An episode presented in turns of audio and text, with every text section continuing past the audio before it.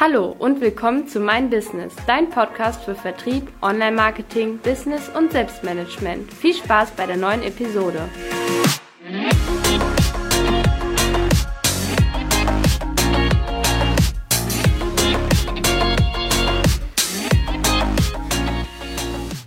Hallo zu unserer neuen Ausgabe im Podcast. Sebastian, Vanessa, Armin, wir drei sind hier wieder zusammengekommen, um mit euch oder für euch wieder ein paar Erfahrungen und äh, Insights auszutauschen zum Thema Vertrieb, Online-Marketing, Business, Selbstmanagement.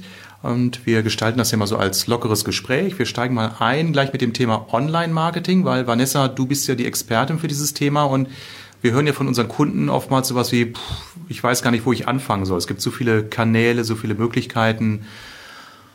Ja, wie würdest du oder wie gehst du mit deinen Kunden vor im Sinne von Social Media Strategie?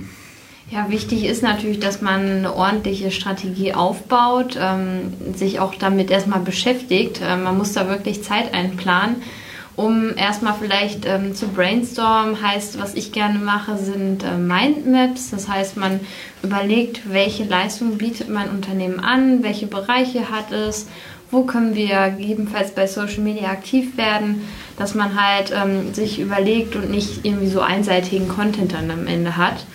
Man muss sich das schon mal ähm, im Kopf durchgehen und dann auch mit den gesamten Teammitgliedern einmal besprechen. Also ich würde dann immer empfehlen, eine Mindmap zu machen und das dann äh, gegebenenfalls auch ähm, schon mal in so einen Contentplan zu übernehmen, dass man ungefähr sich schon so Beiträge überlegt, wie soll, sollen die Fotos vom Stil her aussehen, dass man da auch einen einheitlichen Stil hat. Ähm, kann man sich natürlich auch einen Fotografen hinzuziehen, das ist dann immer schöner ein bisschen professioneller wirkt.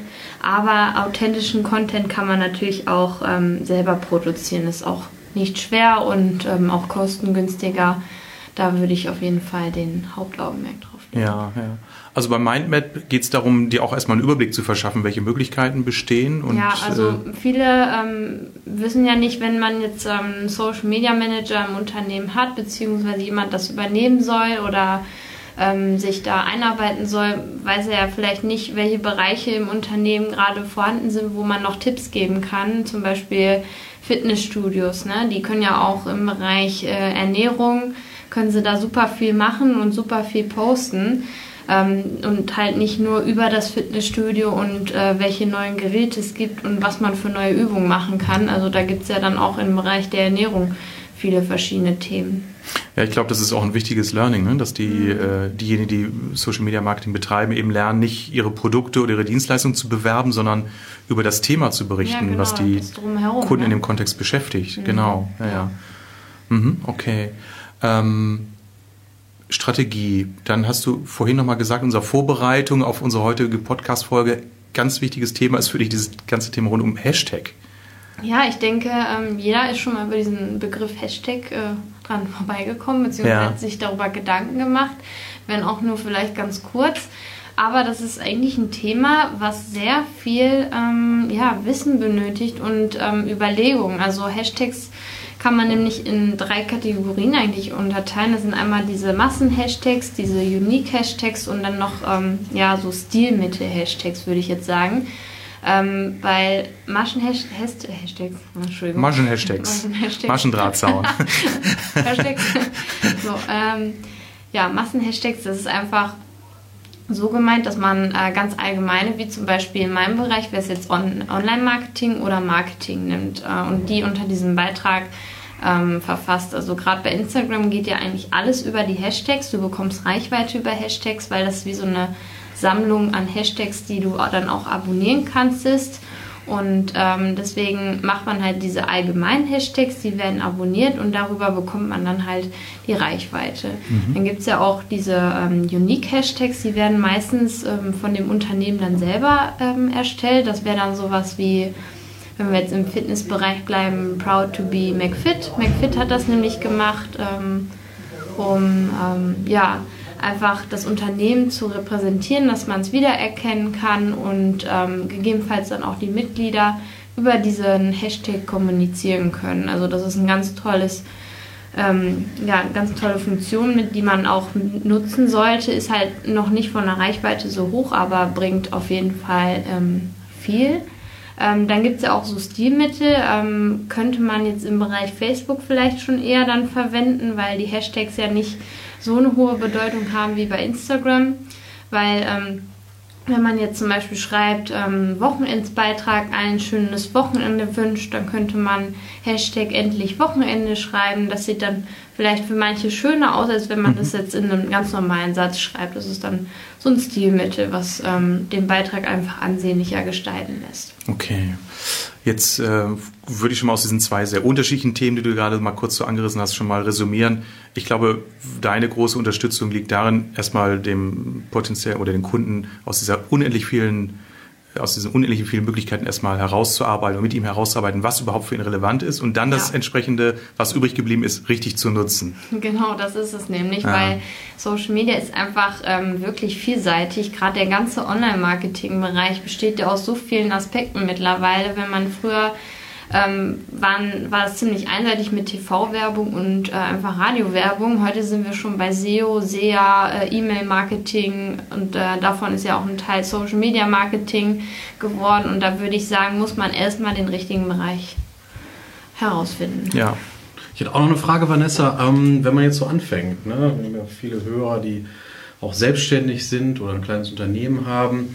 Was würdest du sagen, was macht Sinn? Wie viele Kanälen fängt man an? Kann man da sowas empfehlen? Ähm, wie würdest du da rangehen, wenn jetzt einen erst berätst und sagst, wie, wie geht's los? Es ist natürlich immer abhängig von der Branche, von dem Unternehmen, aber ähm, meistens fange ich immer so mit ein bis zwei Kanälen an, je nachdem, was, wie weit der Kunde natürlich ist. Es gibt ja Kunden, die haben schon Kanäle, aber wenn wir jetzt beim Start sind, würde ich mit ein bis zwei Kanälen anfangen, um halt kein, ähm, keine Überforderung zu haben, weil man muss sich wirklich mit dem Kanal auseinandersetzen. Man muss ja auch irgendwie eine Reichweite aufbauen.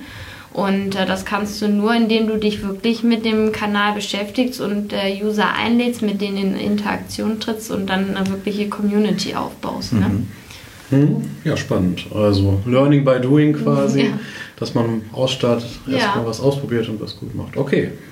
Okay, ja, ähm, ich würde dann sagen, dann stelle ich dir auch mal ein paar Fragen, ja, Sebastian. ähm, zum Thema Kaltakquise hatten wir jetzt ähm, überlegt, ähm, dass wir dass du uns da mal ein bisschen einleitest, ähm, ein paar Tipps gibst in dem Bereich. Es wäre schön, wenn du da ähm, einfach sowas so mitnehmen vielleicht schon ähm, verrätst. Ja, gerne. Also Kaltakquise ist ja ein Bereich, der ist oft un unbeliebt, auch bei erfahrenen Vertrieblern, ne, wenn man das oft mit Ablehnung zu tun hat, selbst als Profi.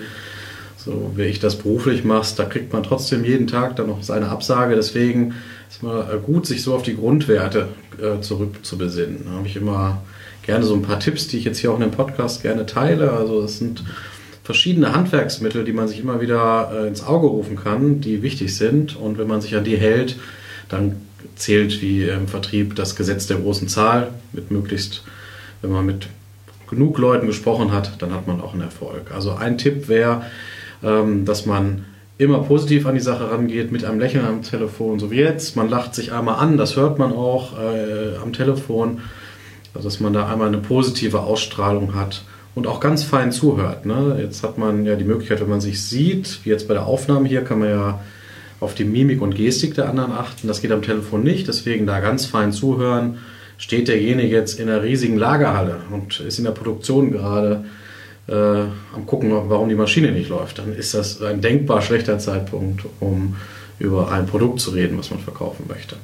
Also das ist unglaublich wichtig. Und auch ähm, der nächste Tipp, ähm, sich ein Bild von dem Gegenüber machen. Es gibt ja mittlerweile so viele Kanäle, wir haben gerade über Social Media geredet, da gehört ja dann auch im gewissen Sinne auch äh, Xing und LinkedIn dazu. Also da kann man sich immer äh, von seinem Gegenüber ein Bild machen. Also das, die sind ja nicht geschützt, die Bilder. Kann man einfach den Namen eingeben. Wenn ich jetzt hier Vanessa Stock eingebe, dann finde ich dich ja auch bei Xing. Dann kann man sich dann ein Bild von dem Gegenüber machen. Das macht es viel, viel leichter, anstatt mit am Telefon mit so jemandem reden. Und der nächste Tipp dann auch, wenn man dann Akquise macht, bitte darauf konzentrieren. Ne? So Tür zu machen, Störungen ausblenden, keine Hintergrundgeräusche, da stolpert der andere drüber. Ähm, das, äh, das gehört auch zum professionellen Vertrieb.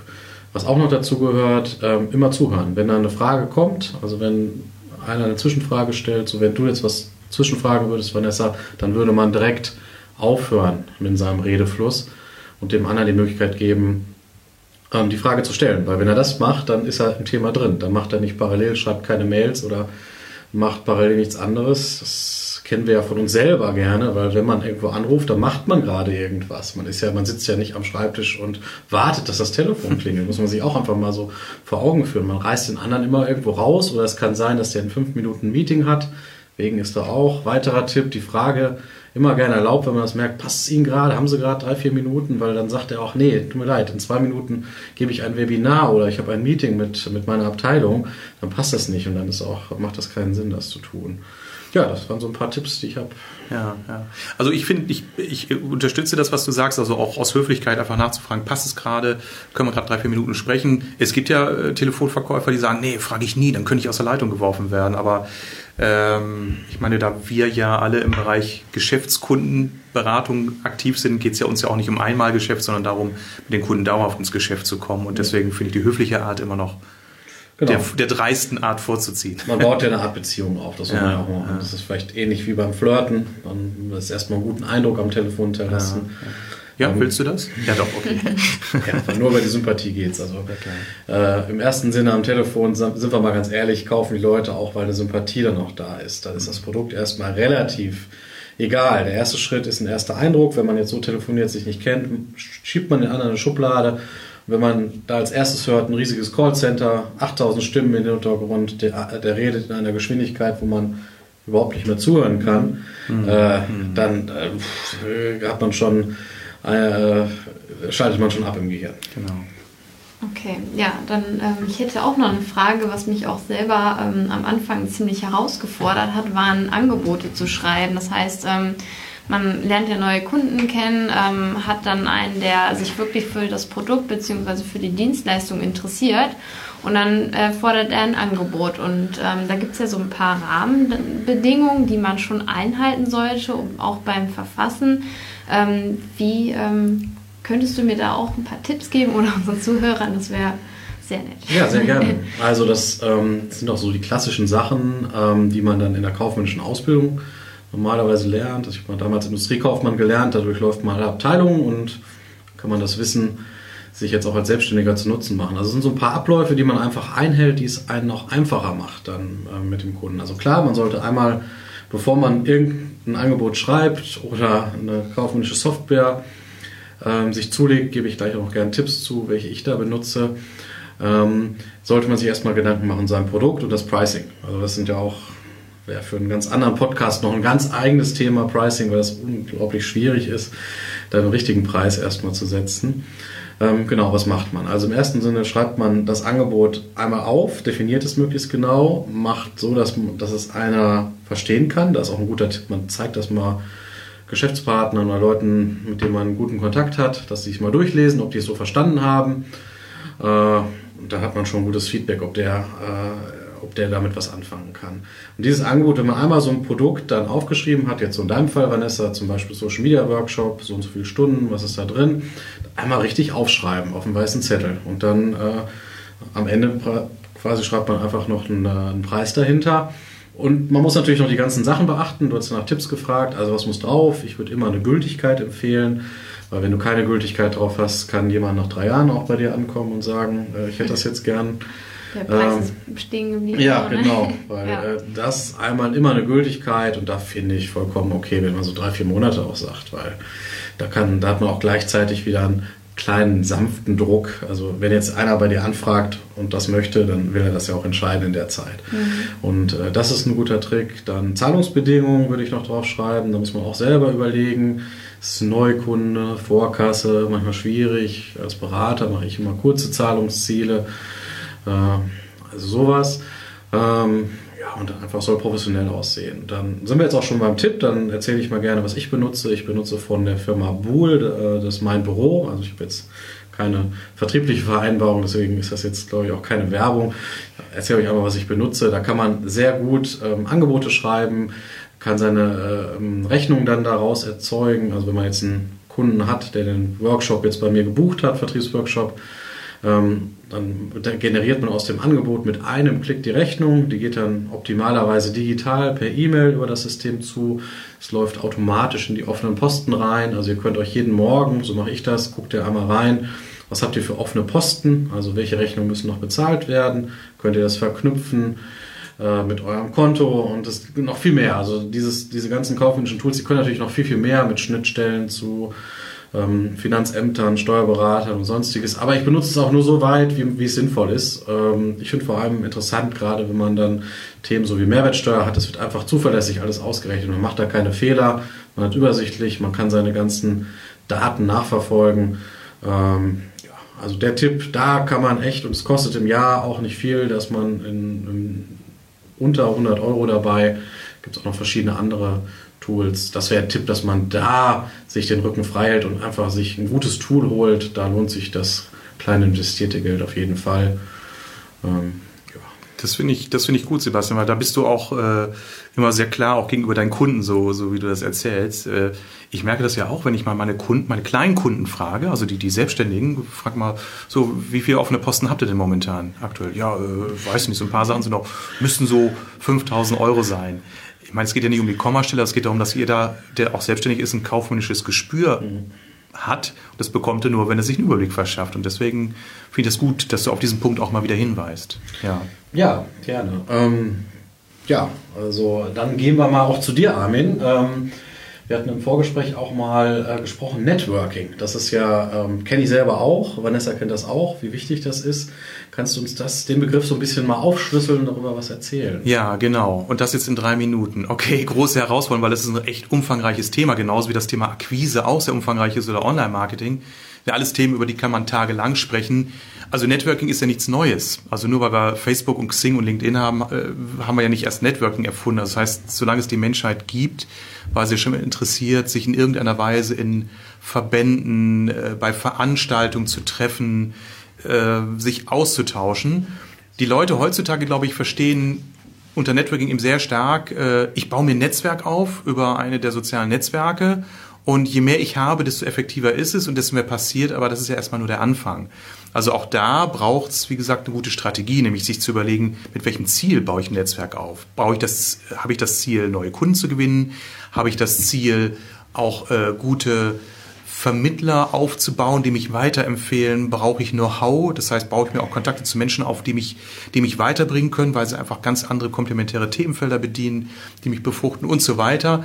Und da muss ich natürlich auch in der heutigen Zeit auswählen, welches sind die richtigen Kanäle, die ich befeuere. Also einfach nur zu sagen, ich habe 300 Xing-Kontakte und bei Facebook habe ich 400 Freunde, das ist noch nichts wert. Also es ist überhaupt nichts wert. Ein Netzwerk muss echt gepflegt werden. Und man sagt ja, es braucht ungefähr ein bis zwei Jahre, bis dann aus einem Netzwerk dann auch etwas entspringt, wie neue Kunden. Und bei mir ist es so, ich bin zwar auch absolut ein Freund von Kaltakquise, von Neukundenakquise, wie du es eben geschildert hast, Sebastian, aber Networking ist für mich inzwischen eine ganz, ganz tolle alternative oder ergänzende Form von Kundengewinnung, wenn man weiß, wie man es richtig macht und wenn man die Ausdauer hat und wenn man eben den Druck daraus nimmt. Also Druck im Sinne von, jetzt habe ich da zehn neue Kontakte aufgebaut, jetzt muss ich denen gleich mal meine Dienstleistung anbieten, weil das geht garantiert in die Hose. Das, glaube ich, kennen alle von uns, die dann von LinkedIn eine Anfrage bekommen nach dem Motto, hallo, wir kennen uns von der Veranstaltung, äh, wollen wir nicht mal sprechen? Ich habe eine ganz tolle Software, die ich mal vorstellen möchte. Ja, wenn das dann zu pushy wird, also es ja, zu sehr ja. gepusht wird, man ist auf dem Webinar ein Teilnehmer gewesen, wird direkt angerufen, am besten noch, uh, dann unangenehm. Ja, ja. Also das ist, das ist der schlechteste Flirt-Tipp im Business, den man so geben kann. Ne? Ja. Okay, ja, vielen Dank für den Einblick. Dann ähm, noch eine Frage, Selbstmanagement. Und da hatten wir uns vor allem Thema Fokus unterhalten. Ich ja, glaube, die Zeit gibt es ja. noch her, dass wir das Thema auch kurz anschauen. Haben. Genau, ich mache es auch mal kurz. Äh, ich leite mal ein mit meinem Lieblingsbegriff in dem Kontext. Ich habe mal irgendwann das äh, Wort geprägt, Bierdeckel-Controlling ähm, weil ich ganz oft in Seminaren und Coaching meine Kunden frage, so, was sind denn so eure eure ähm, KPIs, was sind so eure drei Ziele, die ihr dieses Jahr habt, was sind so eure fünf großen Themen, mit denen ihr arbeitet. Also wirklich reduziert auf wirklich eine Handvoll von Themen oder Zahlen oder Zielen. Und dann kommen ganz viele angestellte Vertriebler oder Key-Accounter, aber auch äh, Selbstständige eben straucheln und sagen, ja, dies und das und jenes, im breiten es aus. Ich sage, nein, bring's mal auf den Punkt. Was willst du dieses Jahr erreichen? Erstens, zweitens, drittens. Und dann fangen die Menschen an, äh, entweder ungenau zu werden oder sich zu verstricken und müssen letztendlich eingestehen, sie haben keine feststehenden Ziele. Also ich habe ein Ziel Korridor. Das ist natürlich jetzt durch die Corona-Krise ein bisschen ins Wanken geraten, aber nach wie vor halte ich daran fest. Da steht bei mir auf einem sogenannten Bierdeckel zu Hause auf meinem Whiteboard, nämlich 100 Tage Beratung, drei Projekte und 1000 neue Kontakte in meinen Netzwerken. So, das sind meine drei Eckdaten, die habe ich ganz groß mit, mit dicken Marker auf dem Whiteboard stehen und damit arbeite ich dieses Jahr. Und alle anderen Aufgaben und Themen ordnen sich dem unter. Und das hat was mit Selbstmanagement und auch mit Zeitmanagement zu tun, nämlich wenn ich dann mir überlege, ich könnte ja noch eine Messe besuchen und einen Messestand machen oder ich könnte noch im Clubreport vom Marketing Club noch eine Anzeige schalten, ich könnte so oft angesprochen worden, dann frage ich mich, stopp, erstmal auf meine drei Ziele gucken, zahlt das auf eine dieser drei Ziele ein? Wenn ja, kann ich es mir überlegen, wenn nein, weg damit, nächste Aufgabe. Weil ich sag mal, als Selbstständiger hast du ja auch immer das Problem, boah, Leute, ich habe so viele Aufgaben, ich weiß nicht, wo ich anfangen, wo ich aufhören soll. Und deswegen ist Fokus für mich ein extrem wichtiger Thema, äh, ein extrem wichtiges Thema, ganz besonders in der Selbstständigkeit. Ja, ja ihr drei. Das ist natürlich ein Riesenspektrum, was wir heute mal so, so, so mal angetriggert haben. Ja, so ganz verschiedene Themen, aber so werden wir sicherlich auch in den nächsten Podcast-Folgen mal wieder ein Thema nur speziell behandeln oder mal nur über dein Thema, Vanessa, sprechen. Also ich glaube, so variieren wir auch unsere nächsten Podcast-Folgen. Man merkt ja beim Erzählen, wie man, wir hätten ja alle noch so viel mehr erzählen können, ja, ja. Äh, wie breit das ist. Aber ich finde immer super gut, wenn man Wissen teilt. Äh, das fand ich auch bei euch jetzt gut, haben wir gegenseitig gemacht. Haben wir, glaube ich, für unsere Zuhörer einen großen Nutzen. Und, und von daher, genau. Vielen Dank an alle fürs Zuhören und schreibt gerne mal in unserer Facebook-Gruppe oder in unseren Netzwerken, wo wir verbunden sind, welche Themen euch interessieren, ob wir mehr über ein Thema sprechen oder weniger über ein Thema sprechen sollen, dass wir auch wissen, was bei euch ankommt. Vielen Dank, macht's gut und bleibt erfolgreich.